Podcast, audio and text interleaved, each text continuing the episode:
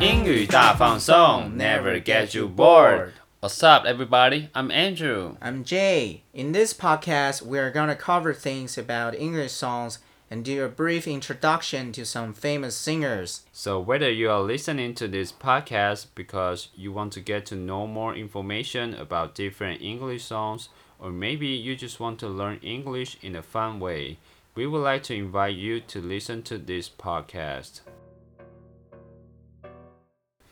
So, the Grammy season is coming.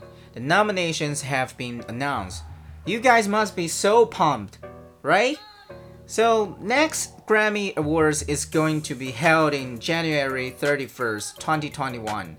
So, today, what we have here are nominations, and we are gonna go through the big four Grammy categories on the list. So, let's do it!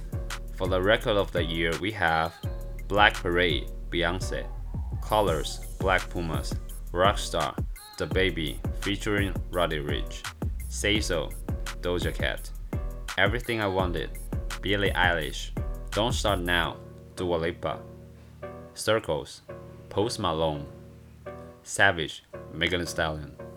So, what are your opinions?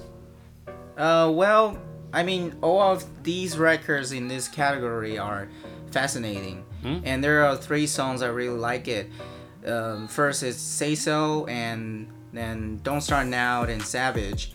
But I mean, Say So is pretty catchy, but I think there's other songs could carry a bit more weight. And for me, I would like to see um, to go with Don't Start Now. You know, it sets a disco vibe in this year Yeah. and becomes a sensation after its release, right? And but I wouldn't be surprised that Beyonce would win this category for a song. I mean, just let's uh, look at last year Billie Eilish "Bad Guy." That song features a lot of um, Elements. elements, yeah, and its production consisting of like the elements such as the bass, the kick drum, and amplify, the finger snaps thing. And I mean, these are the essential things, right? So I believe that it could contribute to the success for Beyonce um, that song. Um, I would go with Savage in this category because I really like the like the vibe to it, and I like the remix version. Beyonce has added a lot into this song, and uh, yeah, but Yeah, then also I found that when whenever I I went to your apartment and I mean you always play this song. Bucci, right? Ratchy. Yeah, and and it's always like really sick compared to the original version of this song. But however, Don't Start Now wins, I wouldn't be mad. Like these two are my favorite, Yeah, I agree. and also she has a nice body. And next category we have here is album of the year. Let's see what we got. Alright, album of the year Chilombo, Jhené Aiko. Black Pumas, Black Pumas. Everyday Life, Coldplay. Djesse Volume 3, Jacob Collier. Women in Music, Part 3, Haim. Future Nostalgia, Dua Lipa. Hollywood's Bleeding, Post Malone. Folklore, Taylor Swift. So let's get into the following albums. So the first we got is, Chilombo by Jhené right? yep, You know, I I remember one of the tracks is recorded as a freestyle, and it's they they are recorded this song um one of this song in Hawaii. And that is Oh. pretty sick. Yeah, and the freestyle? Really? Yeah, I mean, it's pretty cool cool that she used this kind of way to to make this song and one of this track, and also. Um, I'm not sure whether you noticed that or not.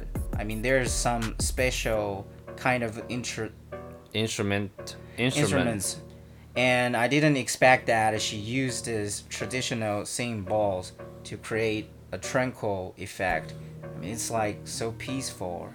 I would say that this really matches her R&B vocal style. And and oh, oh and also about the the name of th this album. It's really interesting, right? I remember you told me about one of the interviews. Uh, actually, Chilombo is her father's last name, right? Yeah, and what what it means is that in African languages it means like wild, Wild and powerful. yeah. So So, so, uh, she used this. I mean, her album. yeah. So it's like a powerful album, I guess. Mm. So it's in the list, right? So next album we have Blackpink's. I mean Black Pumas, and it's, Blackpinks. it's Are you uh, sure? How you like that? All right. It's a different album. So it's really Black Pumas. Is is the song kind of like the in the coffee shop? I mean, it's that kind of albums or the songs that you would play when in the background when you're in a cafeteria or Yeah. the place like that, you know. It's nice, but I wouldn't listen to it. I mean, I'm not a big fan of it, but it's a really nice album though. So the next album is Everyday Life by Coldplay, and we can see this album is really different from their previous album, and I think they wanna try some new things, right? Yeah, but honestly, my um, personally, I would say that it's just okay, and the album shows that they're trying to do some experimental side of the band. No, I mean they try not to make some lullabies. lullabies. but, but there's something that um, we should pay attention to it. I mean, it, it is a double album with the first half title, the sunrise, right, and the other side is the sunset. And many tracks in this album are about how Coldplay respond to the world. I mean, they always pay attention to those issues, right? And but when I first listened to this album, I expected to feel like it's more of a full band. There's some part of the songs it's just like only pianos and only some acoustic guitar. I mean, I'm a little bit disappointed. I like Coldplay's music, but this album is a no for me. So, the next we got is Djesse Volume 3 by Jacob Collier. Yeah, and there's also a lot of cool elements, right? And also about the experimental thing, like electronic, R&B, soul rapping. I feel that when you listen to it, it's like you're in a place that these elements are all blended together, which allows you to explore. But I gotta say, the rapping part, I uh, at first I really couldn't focus on it. Me too. It's like really so fast, and you couldn't get what the r- lyrics about. But I really like he adds a lot of new elements to it, and it makes a lot of fun to listen, you know. And the experimental element, Yeah, it's it's really fresh. it reminds me the singer, you know, Charli XCX. Mm. Mm, yes. So, mm. And the next album we have here is Women in Music Part 3. and they are a band and the sisters of Haim connect the dots between 70s rock and 80s pop and R&B from the 90s and I really like their voice is fresh and young and give us some energy Yeah, then I mean there's something they're trying to do that you can understand and it's really bold. And I mean the tr- the trio Haim really creates something that has many different features. And especially I think that all that ever matter is probably the most insane record in this album. I mean those different sounds, effects, including that screaming sound you have when every time the chorus just comes in and I gotta say at first I just found it's creepy. it's weird right Yeah, and it's it comes like wow. but but I mean. You get used to it. You get used to it. Yeah, and after that you would kind of get used to it, and you wouldn't feel it's too abrupt. yeah, the, and overall, it's a smooth, acoustic, homely album that I enjoy listening to it. Me too. So the next album we got Future Nostalgia by Dua Lipa, and it's her second album, and I really like this album because it is so colorful and rich, and it has so many many elements. It has pop and disco, and dance pop, electronic music, and uh, yeah, it's so so much better than her previous album. Yeah, I think that uh, for me, compared to her last albums, she really makes a lot of difference in this one. And we can see that especially after her album uh, Future Nostalgia released and it kind of brings this disco trance all of the singers there start to make this kind of disco vibe albums. And I really like one of the record in this album is um, Break My Heart. And one of the lines said that I would have stayed at home because I was doing better alone and I mean, especially it's talk about that sometimes we might afraid to get into a new relationship, but we also ex- expect a lot of things could happen, and but we're just too um, afraid of it. And you know, somehow I feel that during this COVID 19 pandemic, and it's a song that everyone should listen to it. It's kind of like really telling you that everybody should stay at home instead of going outside It's to be basically safe. like the pandemic anthem. Yeah. Okay, the next album is Hollywood's Bleeding by Post Malone. Lyrics has a lot of songs with huge success in the album, and it sounds really good, I think. And um, I really like it, like the the Spider-Man song Sunflower and Circles.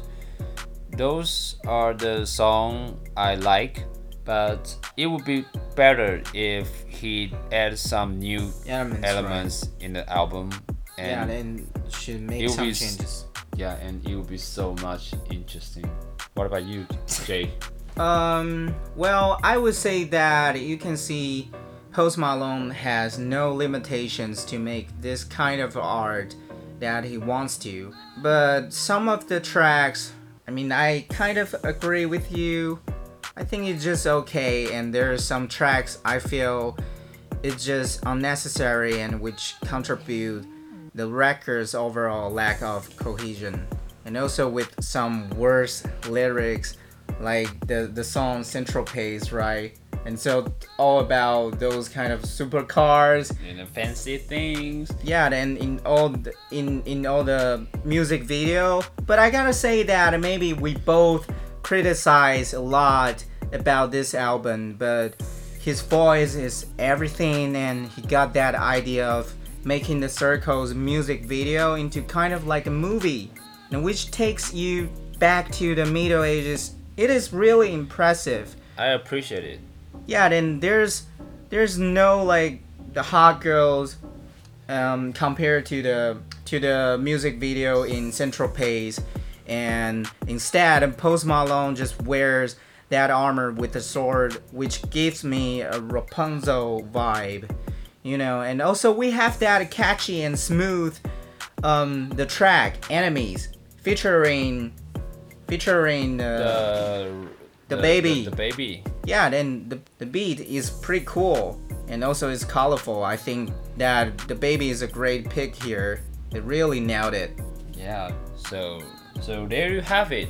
And by the way, it's interesting that Post Malone once mentioned that he got inspiration for the name of it because there's time that he had been living there. It's like there are many vampires out there trying to suck people's life, and it's pretty dark. yeah i mean it's the a general idea about this the name of the album and you know it's like many people come to LA and Hollywood and carrying little else but big dreams. And there's always a dark side of the dream. I mean, just one misstep or one stroke of bad luck, it can derail them. And these are all the opinions we have about this album. Yeah, so the next album is Folklore by Tay Tay. yeah, so it's by Taylor Swift. Yeah, and the folklore, this album is about narrative, like a fiction story. And what I love Taylor Swift about is her storytelling skill. And I love this album lyrically, and if you pay attention to the lyrics, really adds a lot to the song. Yeah, I mean the record gives me peace, and every song strikes deep to me, and especially using. She used a lot of metaphors in this album, and also the last great American Dynasty. Yeah, that that song is also pretty cool. I mean, give us um Story. yeah, and it's a biographical excursion of a historical figure, Rebecca Harkness, right? She actually mar- married into the Standard Oil billionaire, and however, her husband died, and then she inherited his vast fortune and make her really rich. So- and, and I mean, which makes her a target of a lot of criticism, but she still want to be herself and lives her life on Yeah. Her She- own terms, right? She has a marvelous time, ruining everything. But I gotta say that this is why I feel this story speaks to Taylor so much. And uh, also, there's other songs, I mean, a lot of stories about it, especially like the Cardigan, Betty, August. These are all related to a story about a boy, James, cheated on his girlfriend. And for me, it's like I mean, overall, the whole album is really consistent, and you can see how fascinating it is about the storytelling pa- part, just like you said. And for me, it's like this album really defines a new version of Taylor Swift. And it is a storybook of love, growth, and reflection, right? Yeah, and the interesting is that James and Inez they are named by the Reynolds couple, which is Taylor Swift's friends, right? Yeah, and I mean, th- this album is all around the stories about Taylor and her friends and her childhood and just everything. So, yeah, these are all the ideas and what we think about for these eight albums. And I mean, that's just getting to the prediction part, right? Yeah. Um, for for my opinion, this one must go with folklore. I mean, she has changed the game, and I really really like it. But other seven album is also good. is well well productive album, but folklore is everything. The the lyrics, the melody, And the, the voice. Yeah. I mean, delicious. and also um in my opinion i i think that some of them in these um, eight albums are not really a banner i mean but don't get me wrong these are all the great albums like you said um, it's well produced and but i think that I mean, I think that Taylor Swift is more likely to walk away with it, but personally, my favorite is still Dua Lipa Future Nostalgia. And because that album is really amazing and I love that it features 80s pop, 90s club culture. And so this is all about it. I mean, for the part 1 of the um, Grammys Awards prediction. And if you want to listen to our part two, please make sure you subscribe our podcast. Yeah, and next next episode we will gonna talk about the the other two category. Best new artist and the song of the year. Yeah, so see you next time. Bye bye.